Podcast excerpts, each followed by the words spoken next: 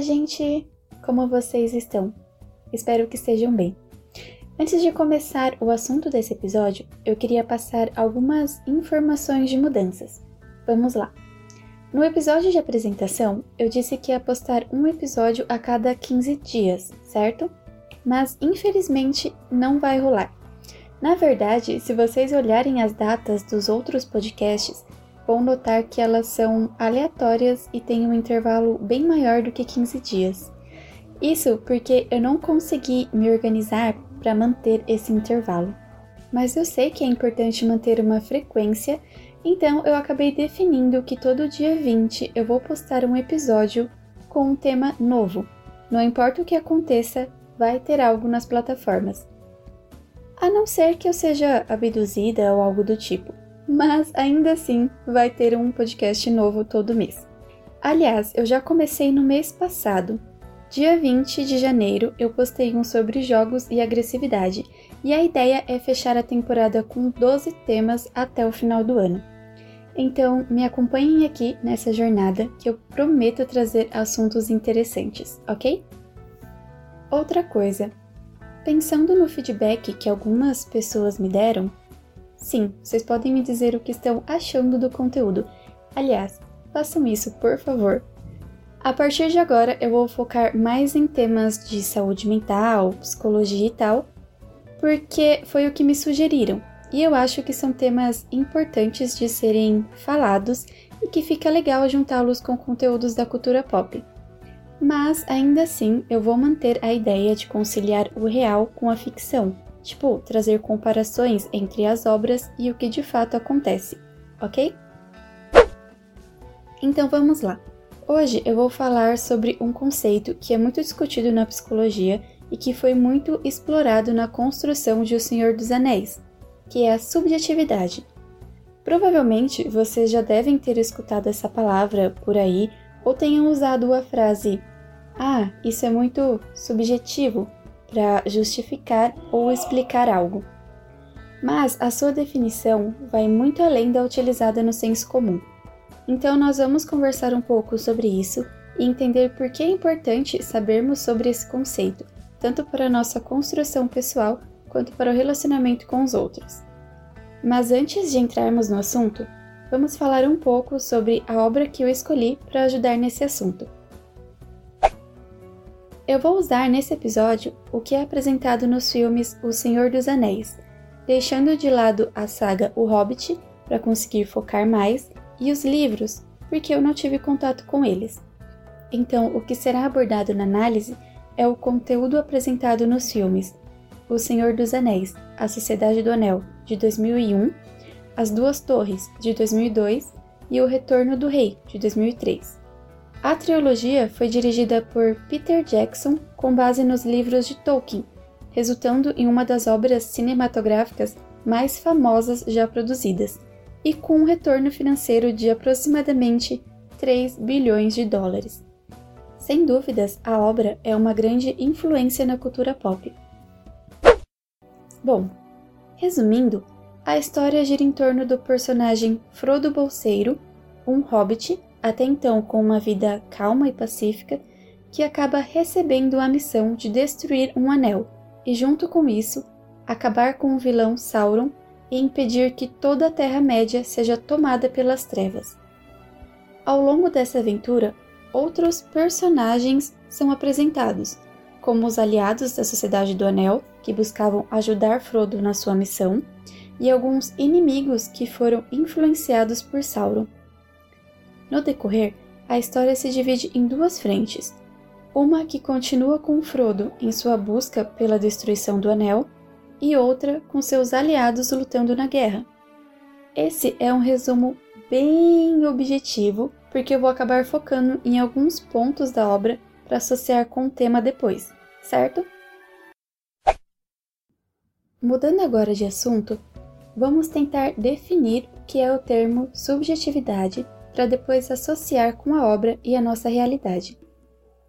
Bom, se pensarmos em uma explicação mais geral, né, o que as pessoas responderiam de imediato sobre o que é subjetividade, provavelmente seria algo como é a personalidade ou o modo de ser de alguém.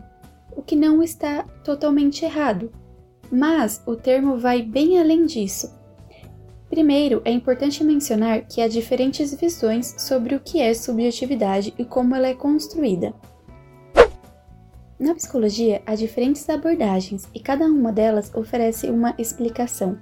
Então dá para perceber que não é um termo tão simples assim. Aliás, tudo que envolve pessoas, né, comportamento humano, nunca é simples. Mas nós precisamos definir um pouco as coisas por aqui. No dicionário da APA, que é a Associação Americana de Psicologia, o termo subjetividade é definido como a tendência de interpretar dados ou fazer julgamentos à luz de sentimentos, crenças ou experiências pessoais.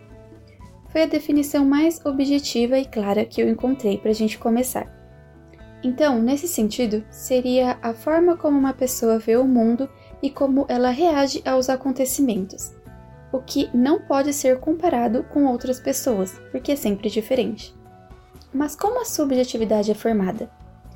Aí eu vou precisar focar em uma abordagem da psicologia para entrar nesse assunto, senão vai ficar muito confusa e longa as várias visões dessa construção. Bom, em uma perspectiva comportamental, todos nós possuímos uma particularidade acessível apenas a nós mesmos, que nos torna únicos. É o que está entre aspas debaixo da nossa pele, ou em termos mais técnicos, os comportamentos privados como pensamentos, emoções e sentimentos. Diferente dos comportamentos públicos, os privados, como o próprio nome sugere, não podem ser acessados por quem está à nossa volta, então só quem tem conhecimento deles é o próprio indivíduo. E o conteúdo, ou seja, esses comportamentos, vão depender da relação que esse indivíduo tem com o seu ambiente. Essa parte ficou mais técnica, mas vamos lá que as coisas vão ficar mais claras. Seguindo essa mesma abordagem, a nossa construção se baseia em três níveis: a filogênese, que é toda a história evolutiva da nossa espécie, que nós compartilhamos como algo inato e comum a todos, como por exemplo o comportamento de lutar ou correr diante de uma situação perigosa ou que cause ansiedade. A ontogênese, que está relacionada à nossa história de vida, né, nossas experiências boas ou ruins, ou seja, tudo o que vivenciamos e a cultura onde estamos inseridos e a troca social que temos, seja família, amigos ou instituições. Então, esses três níveis, filogênese, ontogênese e cultura, selecionam os nossos comportamentos e constituem quem nós somos. A nossa subjetividade é um produto dessas relações. Ufa, acho que agora deu de explicação, né? Agora, o que tudo isso tem a ver com O Senhor dos Anéis? Sendo bem direta, tudo. Uma das coisas que mais me chamam a atenção no universo de Tolkien é a forma como a subjetividade dos personagens e dos símbolos é construída, direta e indiretamente. Acho que o principal exemplo é o famoso precioso, o anel que precisa ser destruído. Mas como assim ele é exemplo de subjetividade? Bom, não é ele diretamente, mas sim seu efeito nos personagens. O anel, principal símbolo da trama, é descrito como um objeto de controle e manipulação. Ele age da mesma forma nas pessoas, tentando influenciá-las com o desejo de poder e ambições. Porém, seu efeito acaba tendo diferentes formas dependendo de quem o possui ou se aproxima. Os diferentes comportamentos dos personagens é um verdadeiro exemplo de como, apesar de estarem recebendo o mesmo estímulo, a história de vida e subjetividade de cada um modifica o efeito do anel. Começando com Smeagol, um dos personagens que passou mais tempo com o anel, cerca de 478 anos, ele teve um efeito interessante com o surgimento de um outro eu.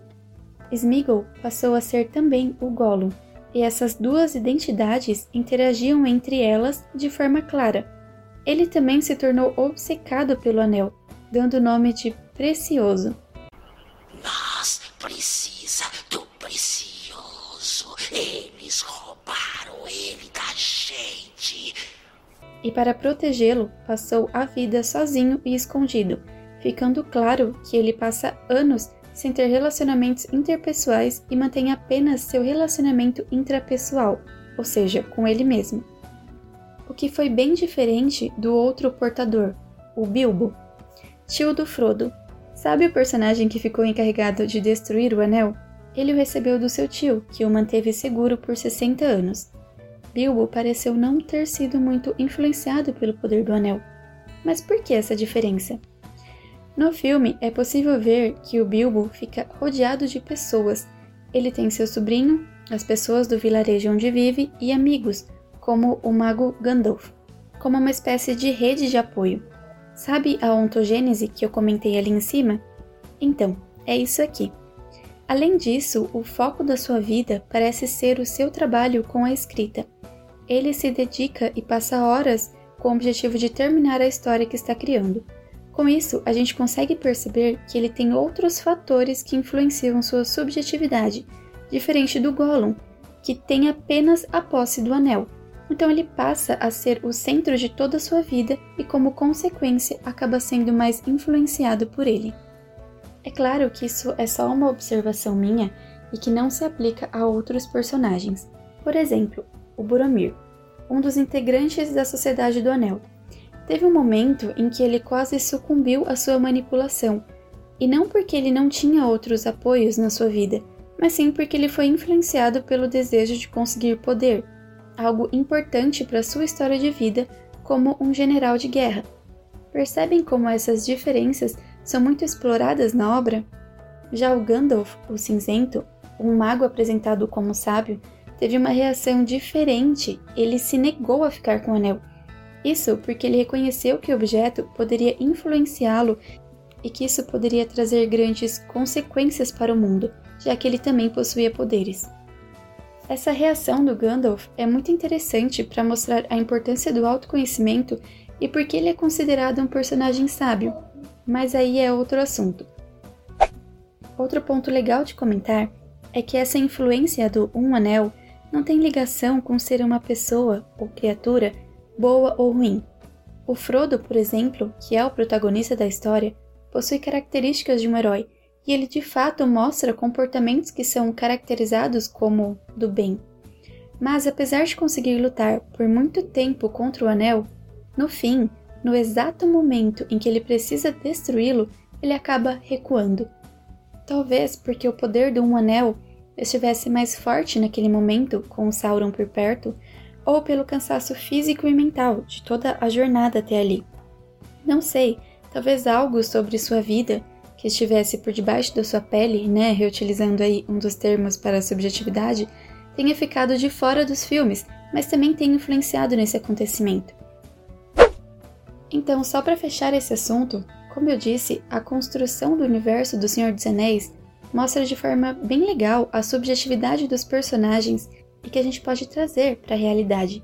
Claro, não há um anel do poder aqui, ainda bem, inclusive, mas há diferentes situações que afetam as pessoas de forma única. Uma demissão no emprego, uma situação traumática ou a entrega de um presente podem ter reações diferentes nas pessoas. Mesmo pessoas com diagnósticos iguais, como o CID-41, que caracteriza o transtorno de ansiedade, apresentam sintomas, vivências e causas diferentes e que precisam ser entendidas com base na sua subjetividade. Bom, diante da posse de um mesmo objeto, alguns enlouquecem, matam, amadurecem, mostram sabedoria ou até acabam não tendo efeito algum. O que você acha que aconteceria com você? O anel age da mesma forma para todos, mas com certeza teria um efeito diferente em você, em mim ou em qualquer outra pessoa. Então é isso, vou encerrar por aqui. A obra é incrível e com certeza daria para falar muito mais sobre esse e outros temas, mas para esse episódio acho que já deu, né? Falar sobre Senhor dos Anéis foi sugestão do Romário lá pelo Instagram. E para quem é fã da saga e gosta de acompanhar conteúdo sobre, ele faz parte da página O Senhor dos Anéis Underline Brasil lá no Instagram e que tem um conteúdo bem legal para a comunidade. Mais uma vez, obrigada por me escutarem até aqui Espero que tenham gostado do conteúdo. Até o próximo e se cuidem! Ah, só um spoiler final pro próximo tema. Acho que eu vou falar algo sobre Shingeki no Kyojin, porque eu tô muito empolgada com essa temporada. Só isso mesmo. Então, até o próximo dia 20.